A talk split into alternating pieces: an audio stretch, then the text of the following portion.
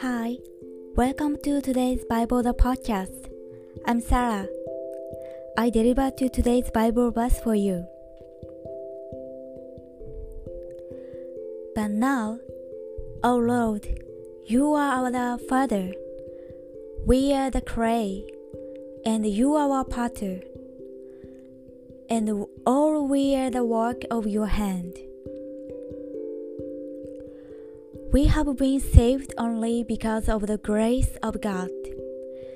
Jesus saved us through his blood on cross. We were just lumps of soil.